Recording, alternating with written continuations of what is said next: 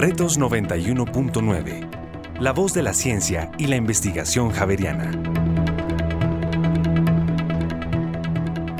Hola, ¿qué tal? Soy Mario Morales, periodista y profesor investigador de la Facultad de Comunicación y Lenguaje de la Universidad Javeriana. Damos un cálido saludo a toda la audiencia que nos acompaña en este espacio en el que nos reunimos con expertos para dialogar sobre los principales temas de coyuntura. Cordial bienvenida.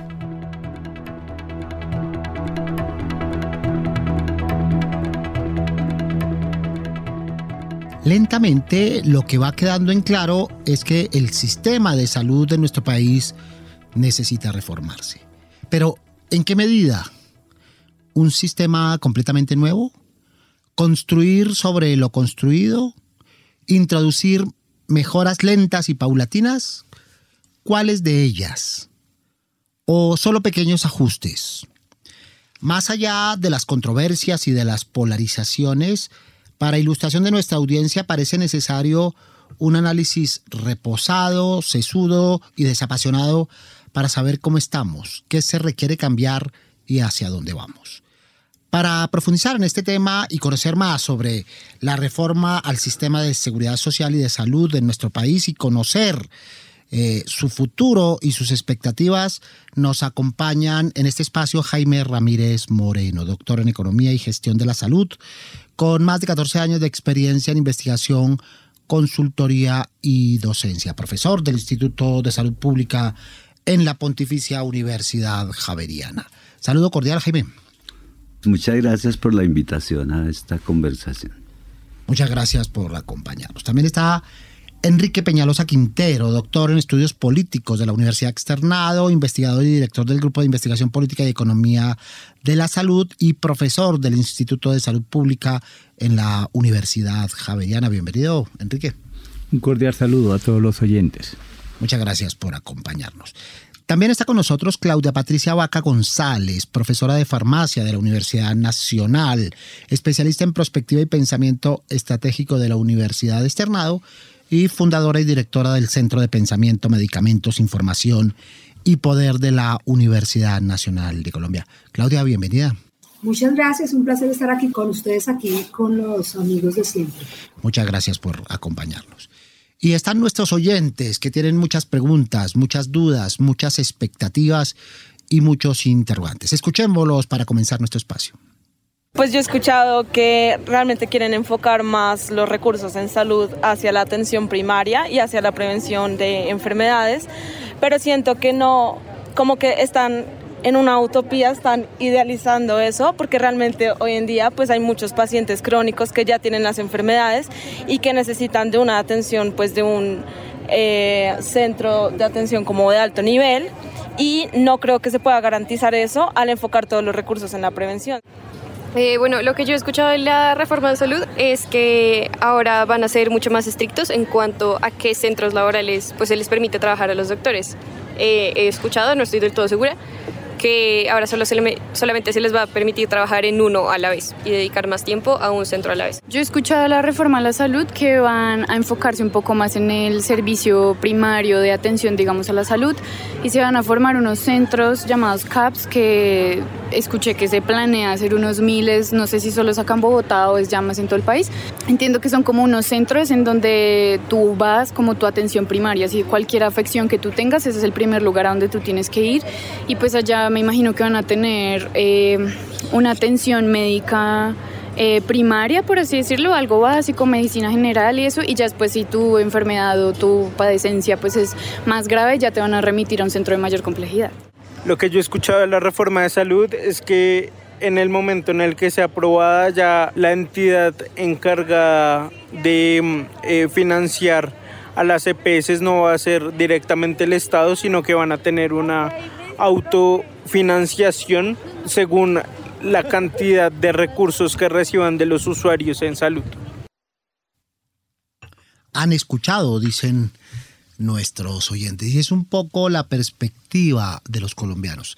De diversas fuentes han escuchado versiones, opiniones, declaraciones, posiciones. Comencemos por saber si están acertados en su percepción, Jaime. Sí, yo, yo creo que hay un, un tema y es que cualquier ciudadano eh, no tiene seguridad de si tiene problemas de salud encuentre fácilmente una solución. Y eso se agrava con la idea de que aparte de eso tampoco sabemos cómo sería el sistema en el futuro. Entonces hay como una doble incertidumbre, primero por las narrativas sobre las dificultades que existen actualmente y segundo por lo que pueda pasar en el futuro.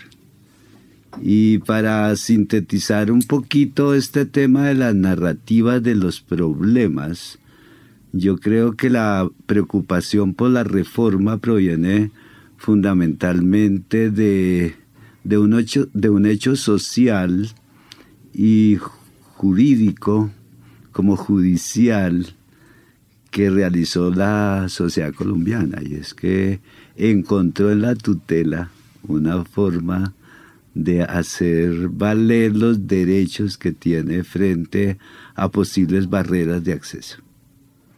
Sí, yo creo que desde allá viene, viene acumulándose esta idea de que, de que la salud podría ser un derecho y no un servicio público como los servicios públicos domiciliarios. Segundo, que hay instrumentos judiciales para defender ese derecho.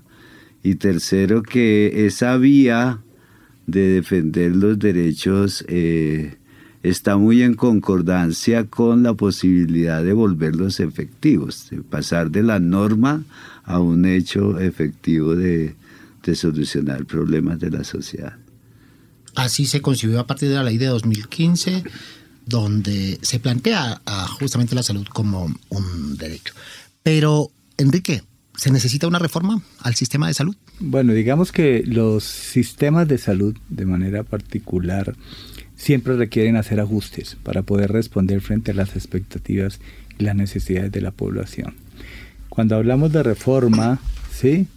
Podríamos interpretar que se requieren cambios estructurales frente al diseño institucional, las instituciones que participan del proceso, no solamente el cambio en términos de la operación. Entonces ahí hay una discusión enorme, ¿cierto?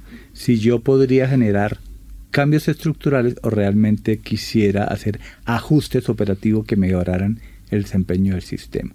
Y ahí es donde está la cuestión. Yo creo que no todos los elementos que se plantean en el articulado requieren reforma. Yo creo que muchos aspectos ahí tocados son aspectos que simplemente podrían ajustarse a partir de la normatividad y a partir, digamos, de mejorar ciertos procesos. Sin embargo, hay otros elementos planteados en el articulado que ameritarían una reforma. Y probablemente también hay una discusión si debería irse por la vía ordinaria o por la vía estatutaria. Y eso depende de qué tanto afecte el derecho a la salud que probablemente mencionaba antes Jaime.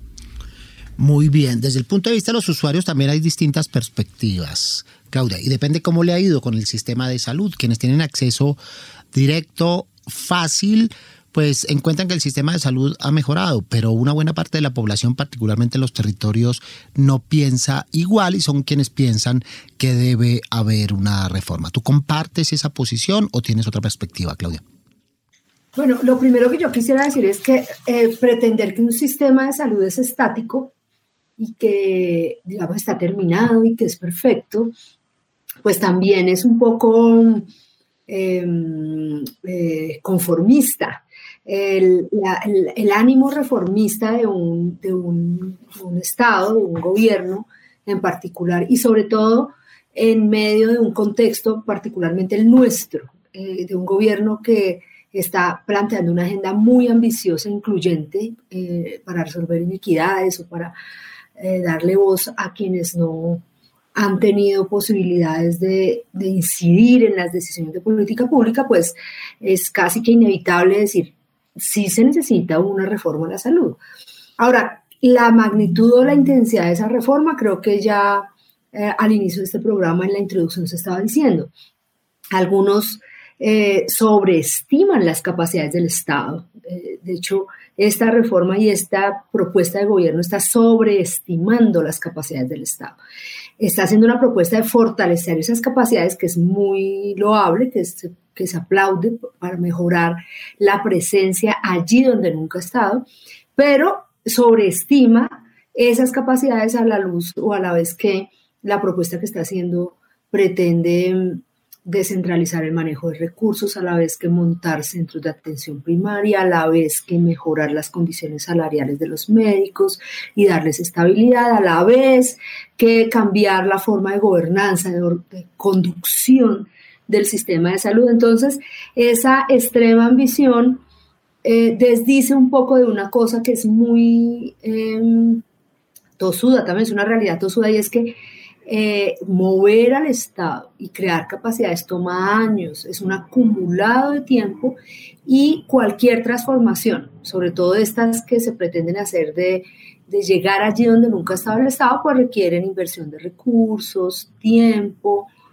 y de todas formas tratar de movilizar lo, lo que existe, la forma como funciona, para ponerlo en función de esos objetivos de equidad. Entonces yo diría que las expectativas ciudadanas son altas, la desinformación muy grande, me, sorprendió que algunos de los, de los entrevistados están eh, dando elementos como de sensaciones, de cosas que han escuchado, pero ninguno de ellos está yendo al núcleo de los debates que se están dando sobre la reforma.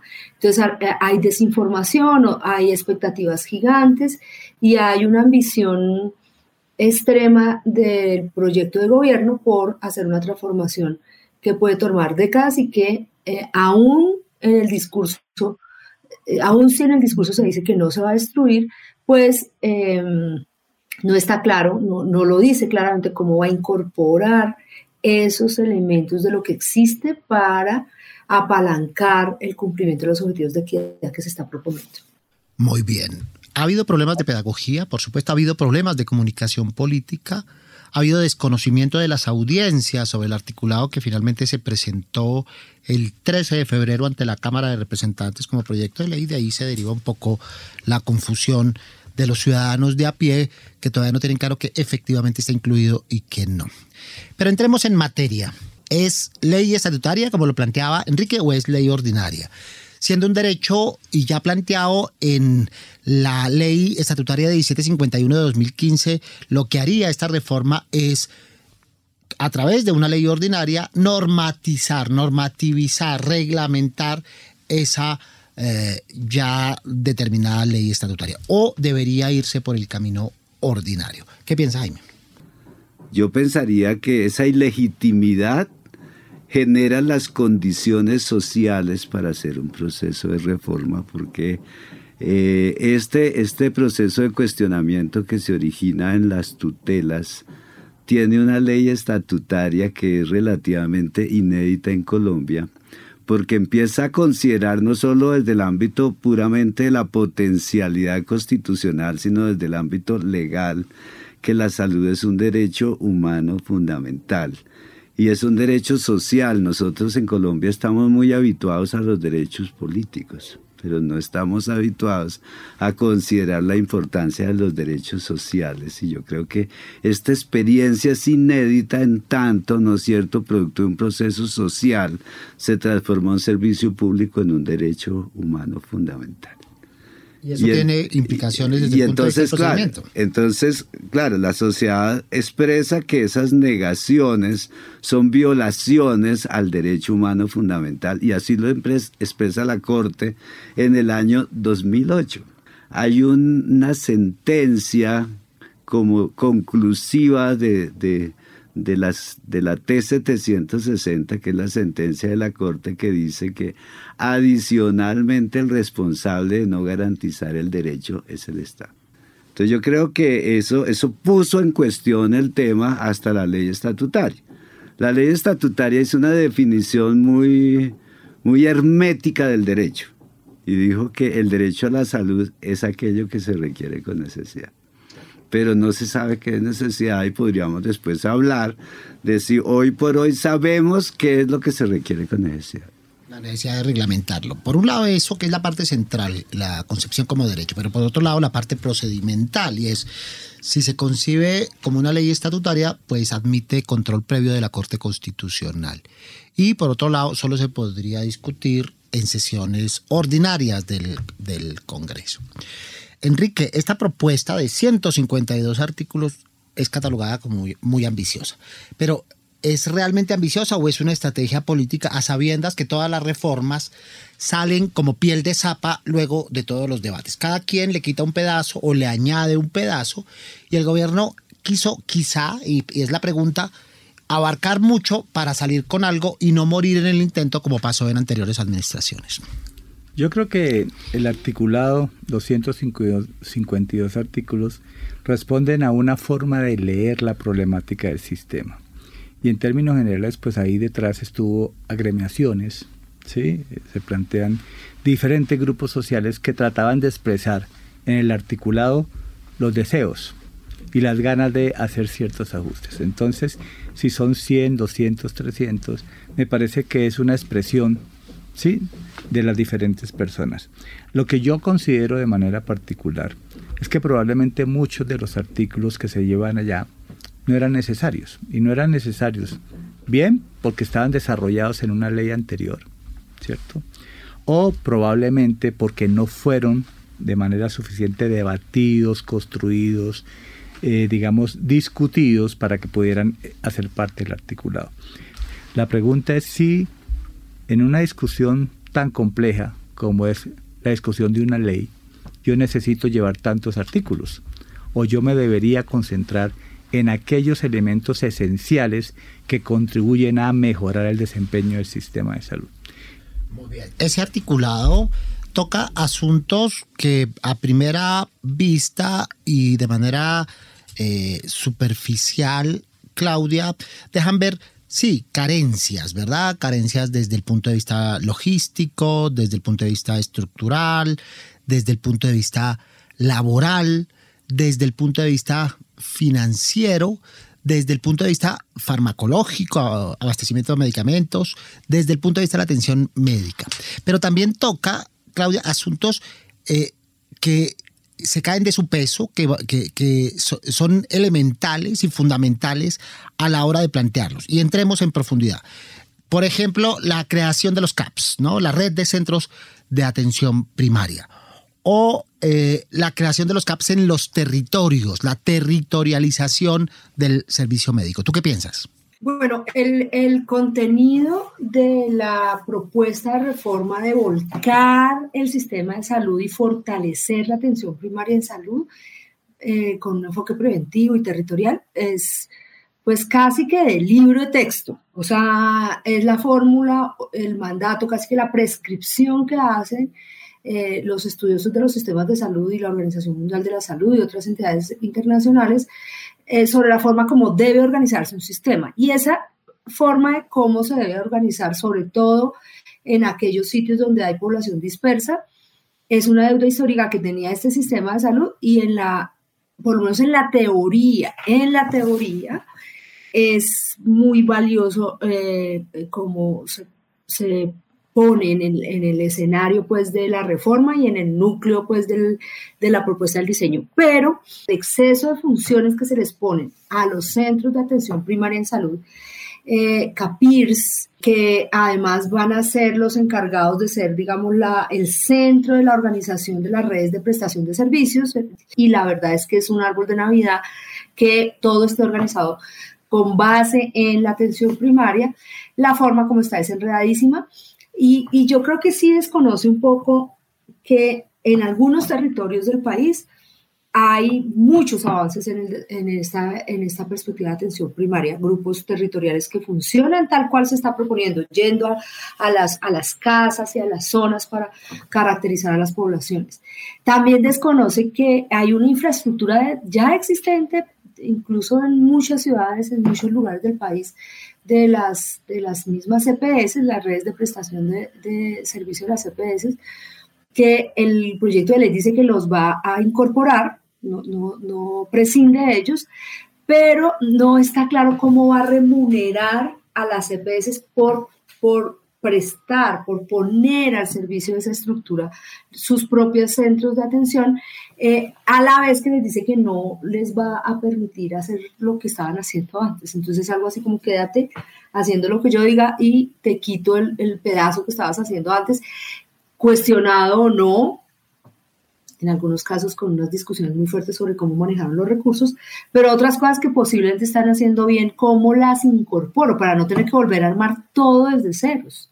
Entonces esto eh, de atención primaria está bastante eh, interesante, los equipos extramurales están muy bien, pero eso requiere simplificación y un balance mejor de lo que hay para incorporarlo rápidamente y, poder em, más bien concentrarse allí donde no existe conectado además en el articulado Jaime con este énfasis en el trabajo en red.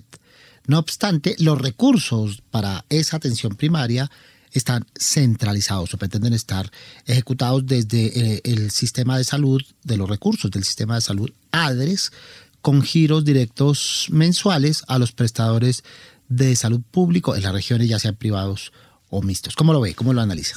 Yo lo primero que, que haría es qué es lo que Colombia tiene acumulado, que es como lo construido, y qué es lo que quiere cambiar.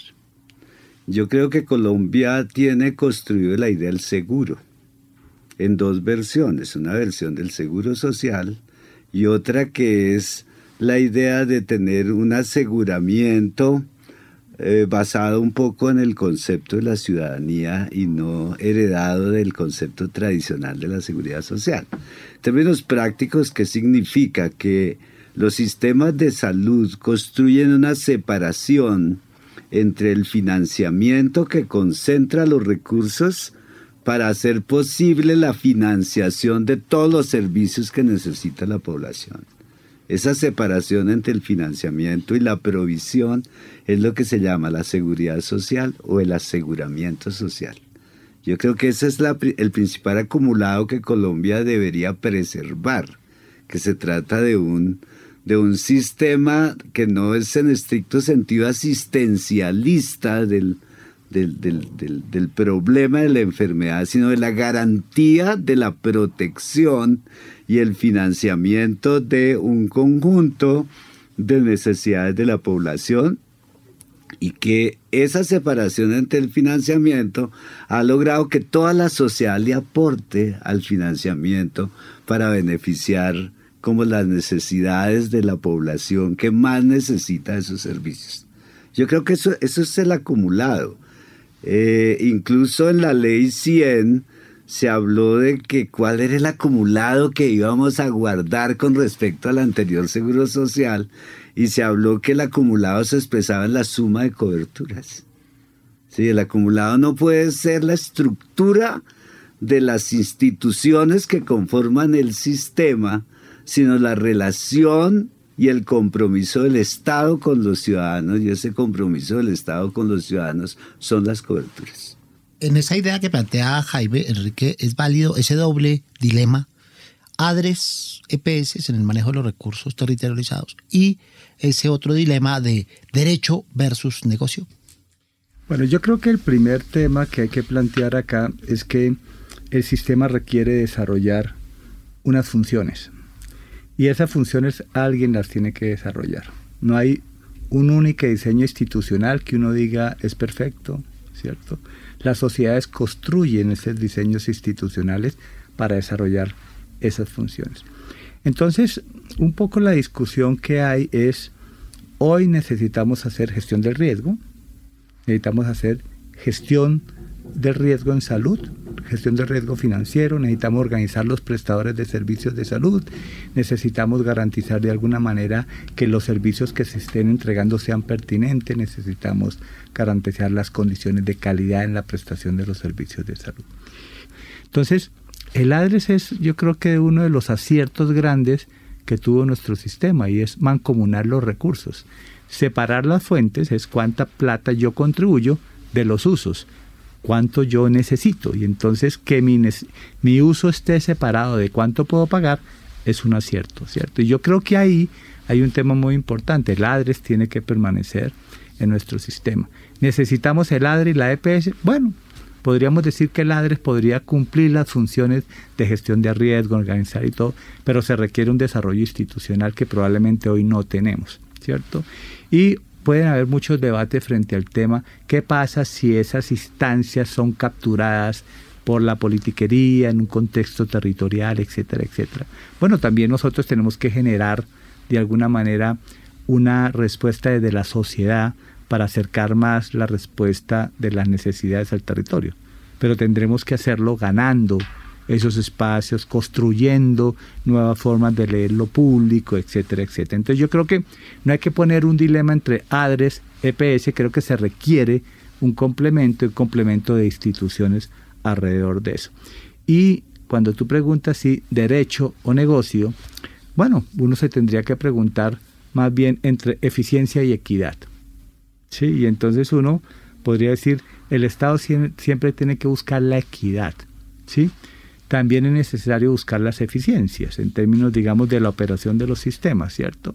Y uno diría, los diferentes actores necesitan generar de alguna manera utilidades.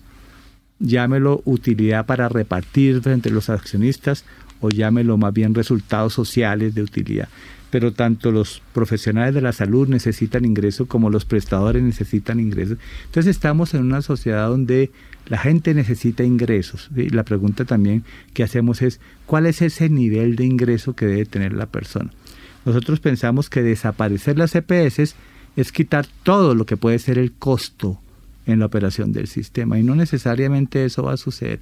O decir que resulta que las EPS se están quedando con una cantidad de plata pues también podríamos hacer una pregunta, ¿será que los prestadores también no necesitan quedarse con una cantidad de plata en su operación? ¿Sí? Entonces yo creo que no tenemos que ponerlo en ese sentido, en esa dicotomía. Yo creo que es necesario articular, poner una línea, digamos, de acuerdos sociales que digan, necesitamos ser eficientes, pero no podemos afectar del todo la equidad en la búsqueda de esa eficiencia.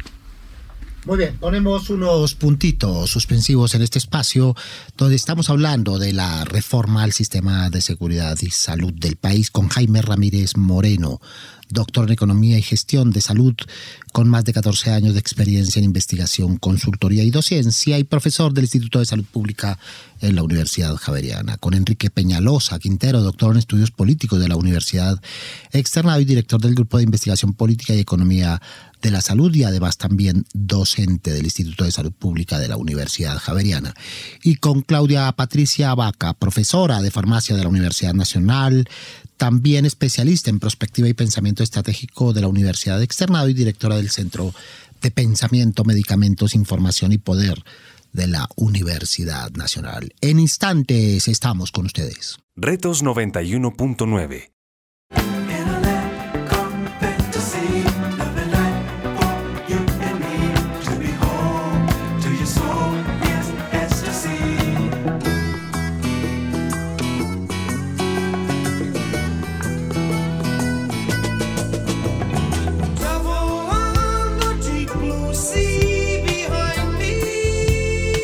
En las noches, Javeriana Estéreo, sin fronteras.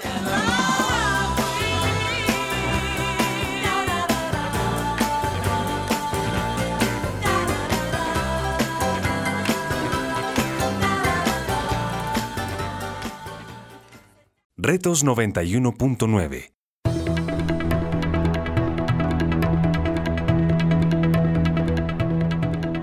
Aquí estamos de nuevo para seguir hablando de la reforma al sistema de seguridad social y de salud en nuestro país. Con Claudia Patricia Vaca González, profesora de farmacia de la Universidad Nacional de Colombia, además especialista en prospectiva y pensamiento estratégico de la Universidad de Externado y directora del Centro de Pensamiento, Medicamentos, Información y Poder de la Universidad Nacional. Con Enrique Peñalosa, doctor en estudios políticos de la Universidad de Externado de Colombia, investigador y director del Grupo de Investigación Política y Economía de la Salud y profesor del Instituto de Salud Pública en la Universidad Javeriana. Y con Jaime Ramírez, doctor en Economía y Gestión de la Salud, con más de 14 años de experiencia en investigación, consultoría y docencia y profesor del Instituto de Salud Pública en la Universidad Javeriana. Otro de los aspectos, Claudia, que toca el articulado de la reforma tiene que ver con lo que se ha denominado la dignificación de los trabajadores de la salud. La iniciativa para buscar mejores condiciones eh, laborales, estabilidad, facilidad para incrementar eh, el conocimiento, garantizar educación continua y actualización de todo el personal. ¿Tú qué piensas al respecto? Bueno, la verdad es que eh, la precarización de los trabajadores de la salud, unas formas muy particulares de contratación que se dieron en muchos hospitales, sobre todo los públicos, y estas jornadas laborales fragmentadas que, mm, eh, por un lado, flexibilizaban laboralmente las condiciones laborales de los, de los trabajadores de la salud, pero por el otro, eh, también los sometían a, múltiples contratos de múltiples jornadas, creo que em, generaron una, un malestar social de los trabajadores de la salud que se expresó en muchos espacios de movilización social eh, antes de la pandemia, pero que se agudizó mucho durante la pandemia. Así que eh, los contenidos que hay acá son parte de un acuerdo nacional también bastante amplio. Eh, en, los análisis que el, seminario de mm, permanente sobre reforma a la salud y sistemas de salud que lideró la Universidad Javeriana la semana pasada eh, el análisis de los contenidos específicos sobre los, el régimen laboral especial para los trabajadores de la salud, eh, sugirió que gran parte de los contenidos estaban cumpliendo con las recomendaciones académicas, pero también con las recomendaciones prácticas de otras discusiones que este seminario ha, propiciado en, otros momentos y que hay unos, en el semáforo que ellos hicieron, hay unos hay unas luces amarillas y unas rojas más asociadas a, detalles mm, particulares sobre, por un lado, la, por supuesto, la financiación de, esta, de este régimen laboral especial y formalización que se va a hacer. Eh, de otro lado, también, eh, cómo va a mm, eh, permitirse ciertos em, pues bueno, múltiples contratos se puede llamar o esta flexibilidad en, la, en, el en el ejercicio de la profesión que tienen ciertos especialistas, que puede haber generado también malestar de especialistas en contra de la reforma. Eh, y este es el único apartado que tiene un régimen de transición bien establecido, se habla de cuatro años para esa transición, que eh, también fue destacado por los analistas del foro de la reforma a la salud que se hizo la semana pasada. Así que en este componente pareciera que hay bastantes elementos de consenso y que tendrán que también leerse y discutirse a la luz de la reforma laboral que se va a empezar eh, y que ya, de la cual ya hay texto, que se va a empezar a discutir en el Congreso de la República.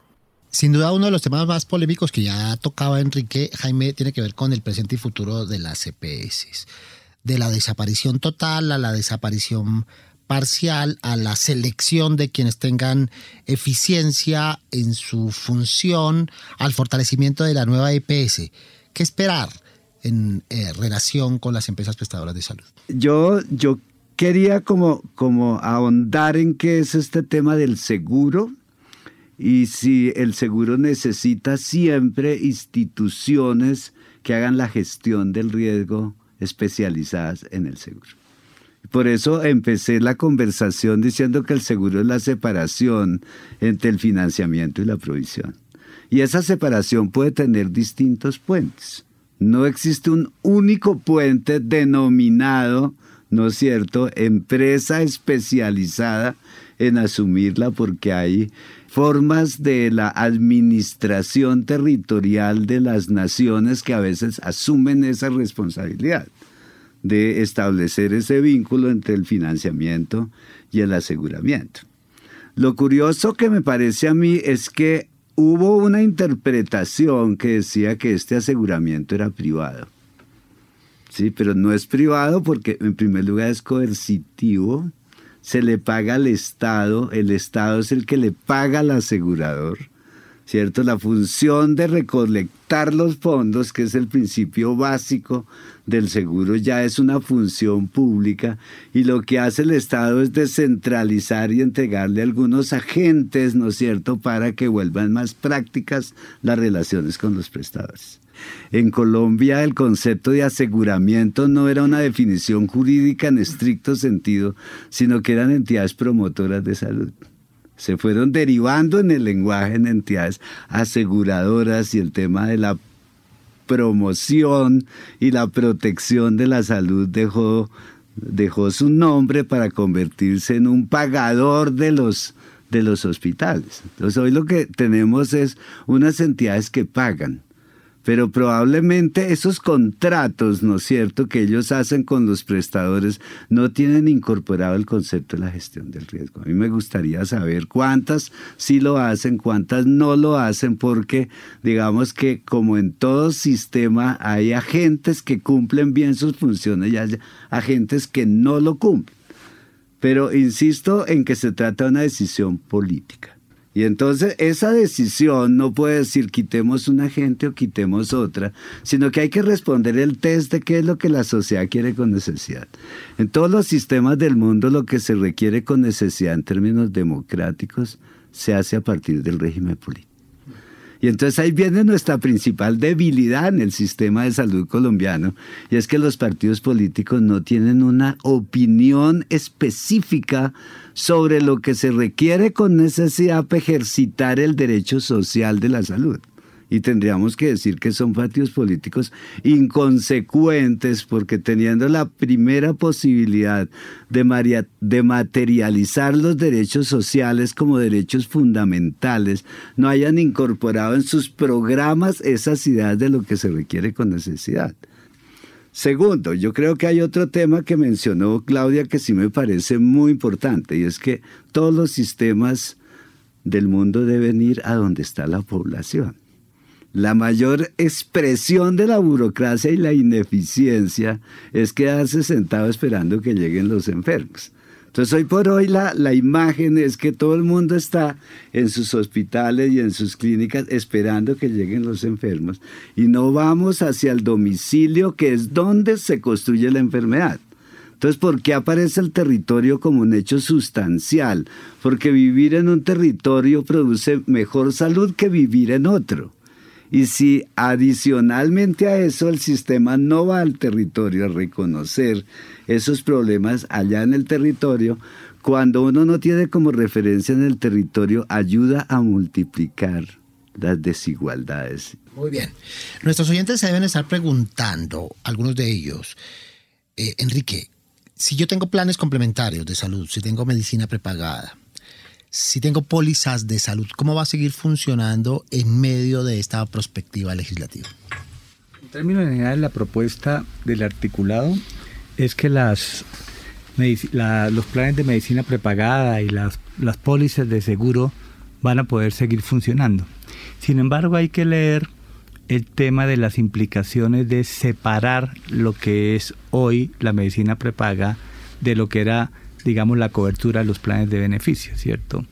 En términos generales, eh, los cálculos de los valores o de los costos de los planes estaban hechos con base en las probabilidades de usar, las frecuencias de uso que se tenían, ¿cierto? Y obviamente parte del uso se daba en, los, en el plan obligatorio de salud, eso hay que no hay que desconocerlo.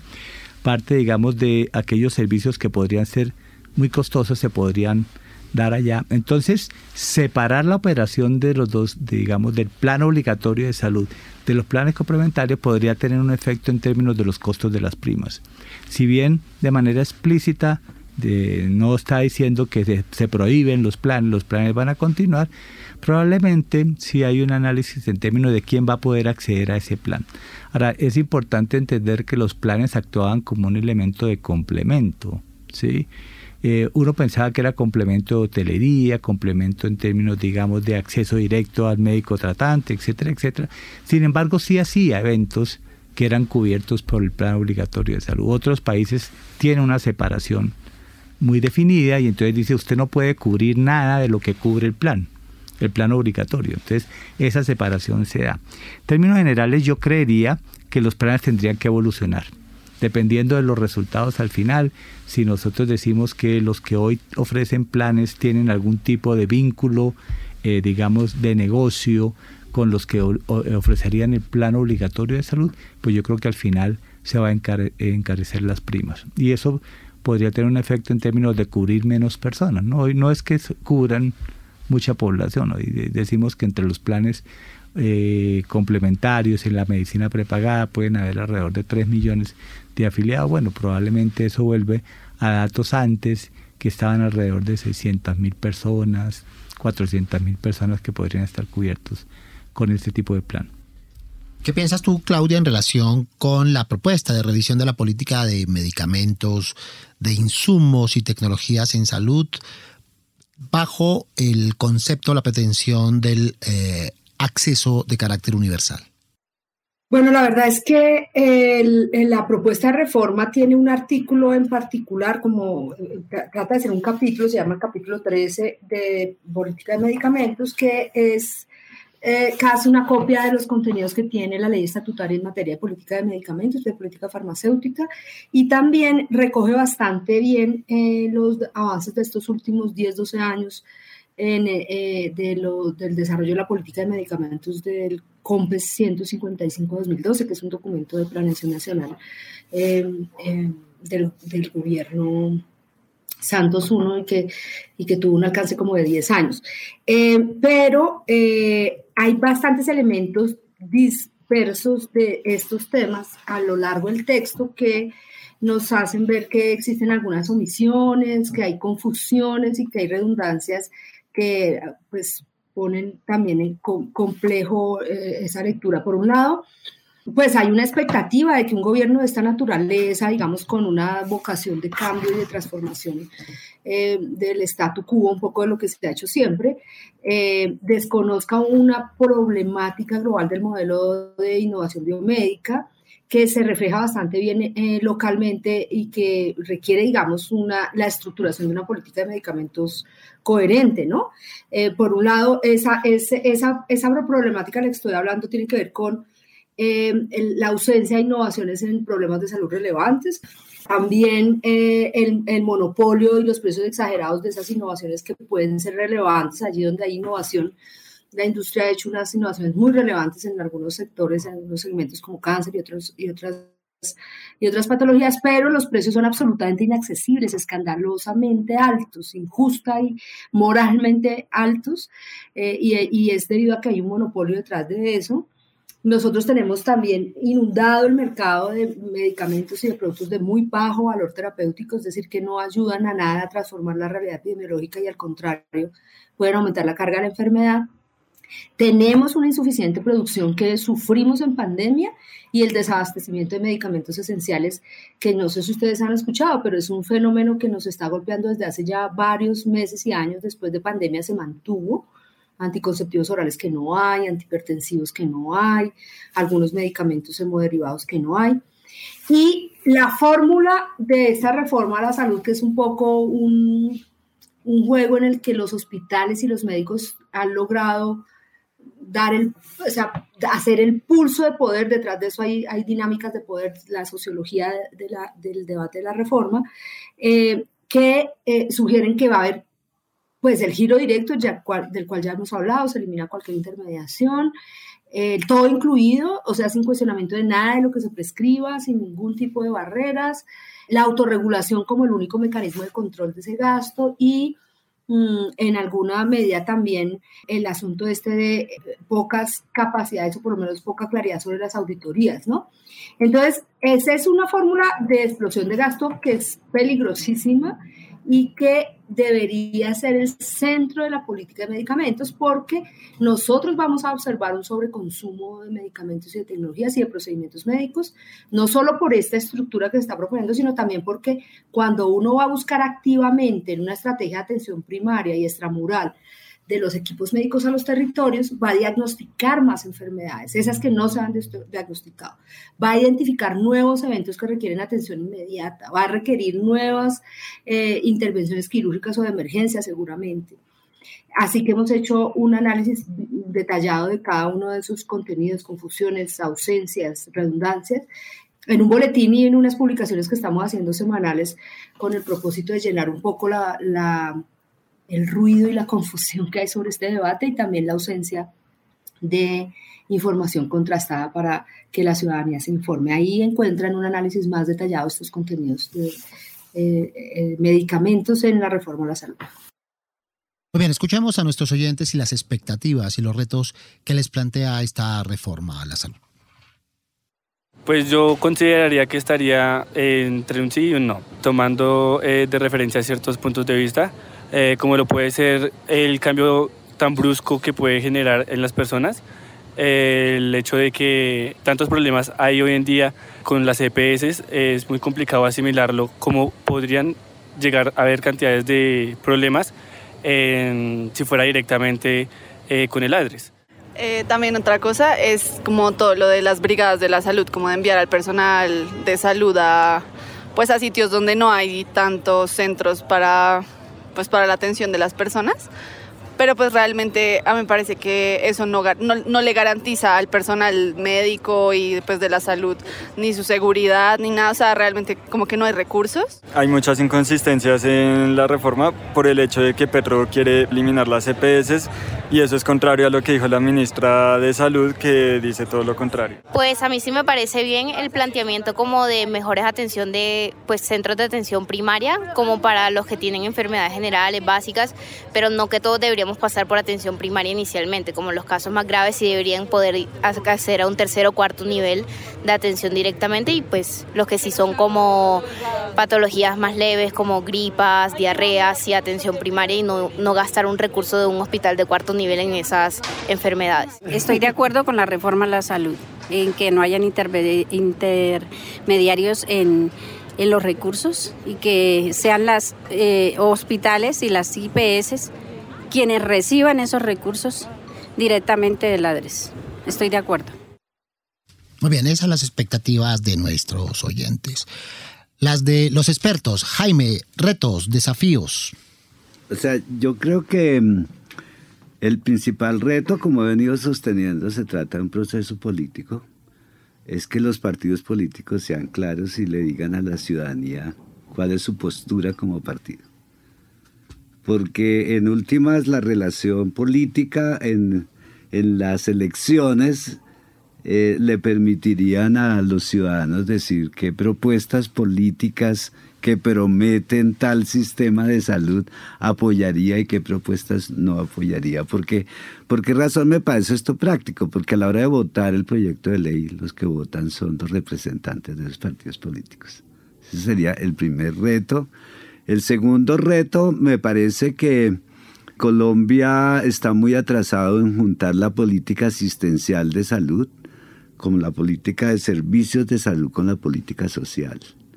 Hay que hacer claridad en que las políticas de salud en el mundo están relacionadas con las políticas de empleo las políticas de educación, con las una, una sociedad que no esté educada le cuesta mucho trabajo asimilar los programas de promoción y prevención y construir pautas de vida saludable y todo eso. Entonces hay que unir lo asistencial con lo, con lo de salud. Yo creo que eso, en la ley 100 existía un artículo que se llamaba los planes y las políticas de servicios sociales complementarios. Y eso nunca se desarrolló. Yo creo que, dado que queremos ir al territorio, en el territorio se notan todas las carencias. Y al notarse todas las carencias debería juntarse. Y un tercer reto que me parece que no hay un reconocimiento de que se pueda hacer promoción y prevención eh, más allá de la atención primaria. O sea, en la en, todo este proceso de administrar y gestionar la, la enfermedad también hay opciones para promoción y prevención. Y el último reto es que no es claro el proyecto de ley sobre la cobertura, los programas y el financiamiento de salud pública. Entonces embolata el tema de la salud pública con la atención primaria. Si bien están relacionados, es cierto, pero la salud pública incluye mucho más cosas que la atención primaria y esa sería una deuda histórica que en los últimos 30 años el sistema no ha hecho explícito cuál es el tema de la de la salud pública, como es el tema del agua potable, el tema de la alimentación, el tema de garantizar vidas saludables, toda esa visión amplia que está ahí un poco embolatada con los determinantes, habría que transformar esa, esa política de salud pública hacia cambiar esa forma como los determinantes sociales reproducen la enfermedad. Entonces hay una gran expectativa sobre eso, pero al final de cuentas la reforma se queda muy en lo asistencial. Jaime, gracias.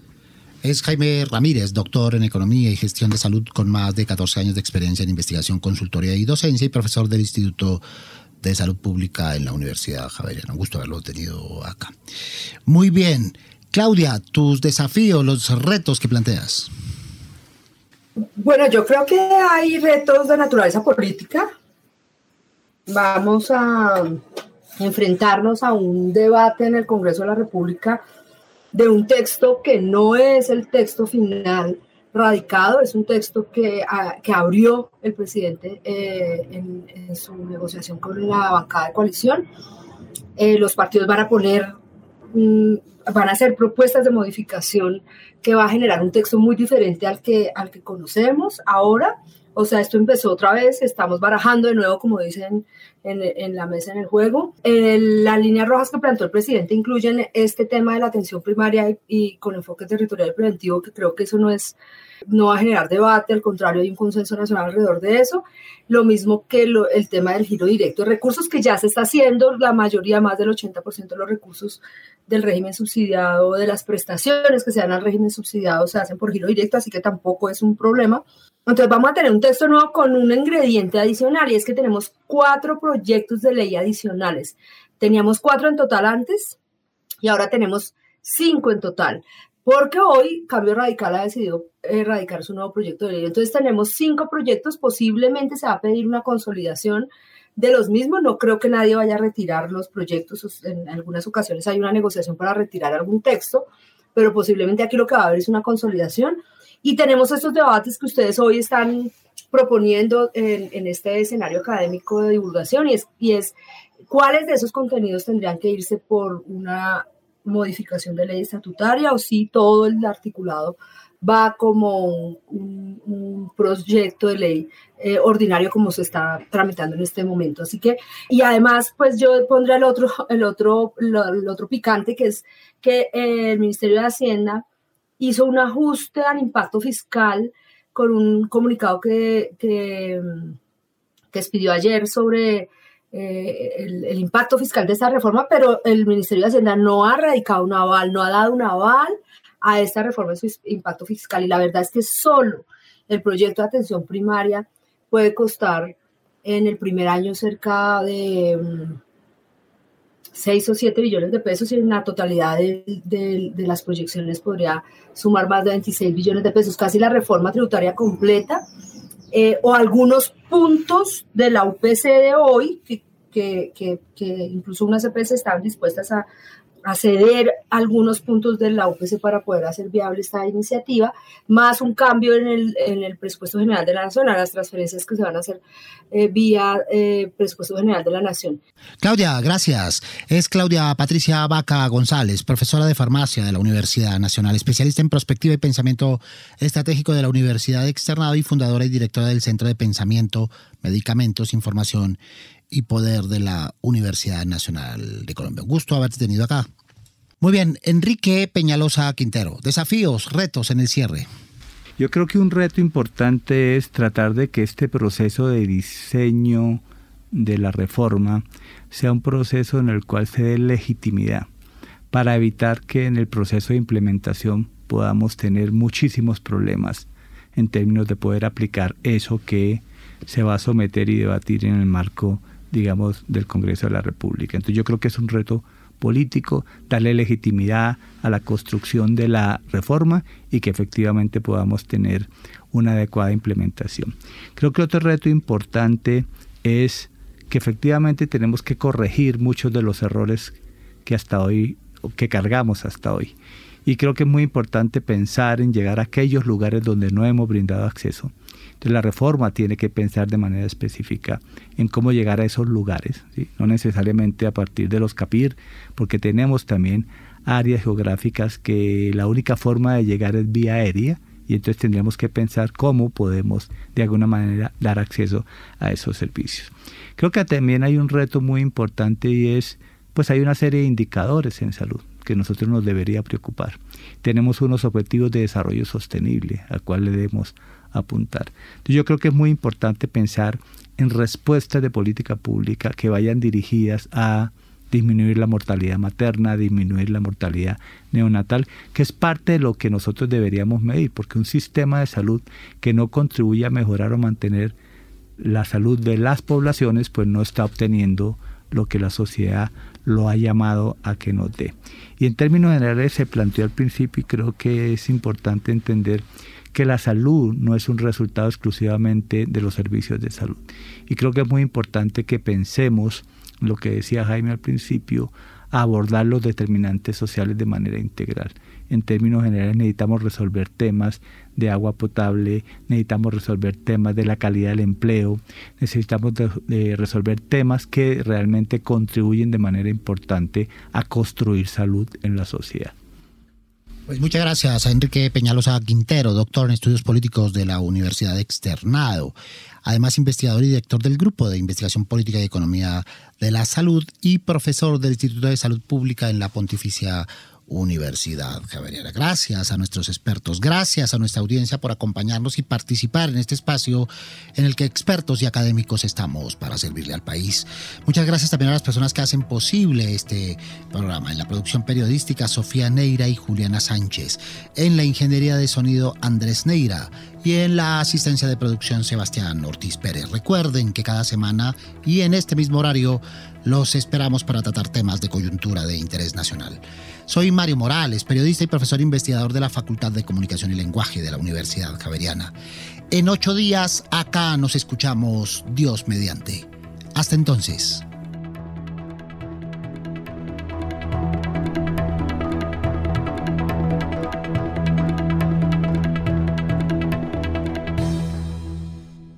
Retos 91.9